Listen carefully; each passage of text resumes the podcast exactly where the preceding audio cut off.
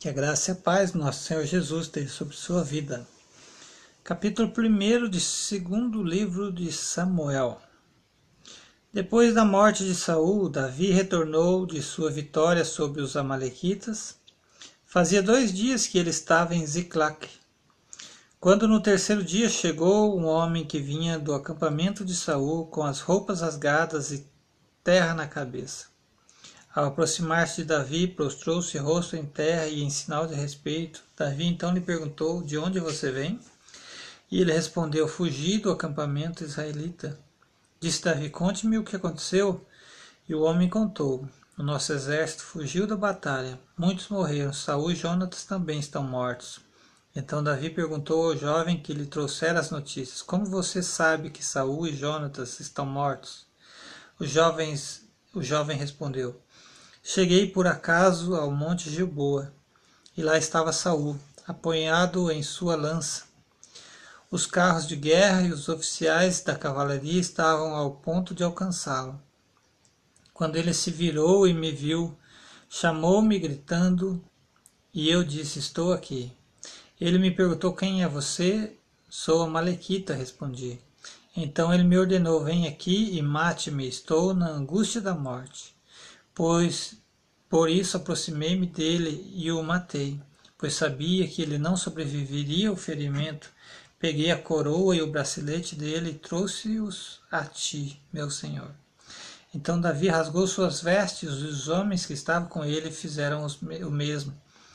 E se lamentaram chorando e jejuando até o fim da tarde por Saul, por seu filho Jonatas, pelo exército do Senhor e pelo povo de Israel, porque muitos haviam sido mortos à espada. E Davi perguntou ao jovem que lhe trouxera as notícias: De onde você é?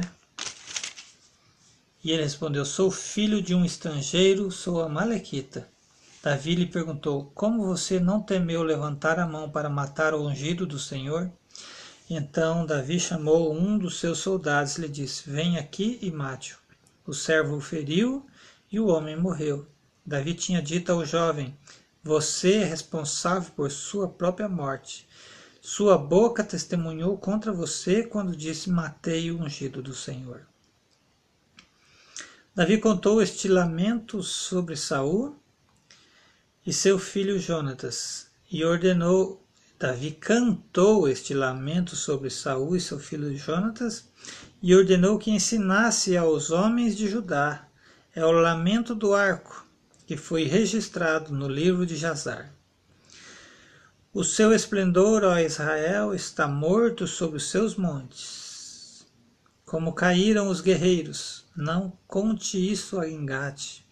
Não o proclame nas ruas de Ascalon, para que não se alegrem as filhas dos filisteus, nem exultem as filhas dos incircuncisos. Ó colinas de Gilboa, nunca mais haja orvalho, nem chuva sobre vocês, nem campos que produzam trigo para as ofertas, porque ali foi profanado o escudo dos guerreiros, o escudo de Saul, que nunca mais será polido com óleo. Do sangue dos mortos, da carne dos guerreiros, o arco de Jonatas nunca recuou a espada de Saul sempre cumpriu a sua tarefa. Saul e Jonatas, muito amados, nem na vida nem na morte foram separados. Eram mais ágeis que as águias, mais fortes que os leões.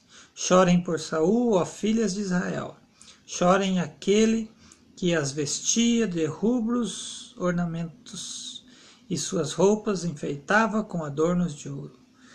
Como caíram os guerreiros no meio da batalha, Jonatas está morto sobre os montes de Israel. Como estou triste por você, Jonatas, meu irmão, como eu lhe queria bem. Sua amizade era para mim mais preciosa que o amor das mulheres. Caíram os guerreiros, as armas de guerra foram destruídas. Essa foi a leitura do capítulo 1, né? Da segunda carta de Jonatas. Demonstra aqui o amor de irmão, né? Entre dois guerreiros, né? Quantas batalhas juntas, né? E aqui ele tem a notícia de que Jonatas está morto, que o seu rei estava morto. embora era um inimigo de, de Davi, né? ele o perseguia, ele queria matá-lo, mas era é, um ungido do Senhor, como diz Davi aqui, né?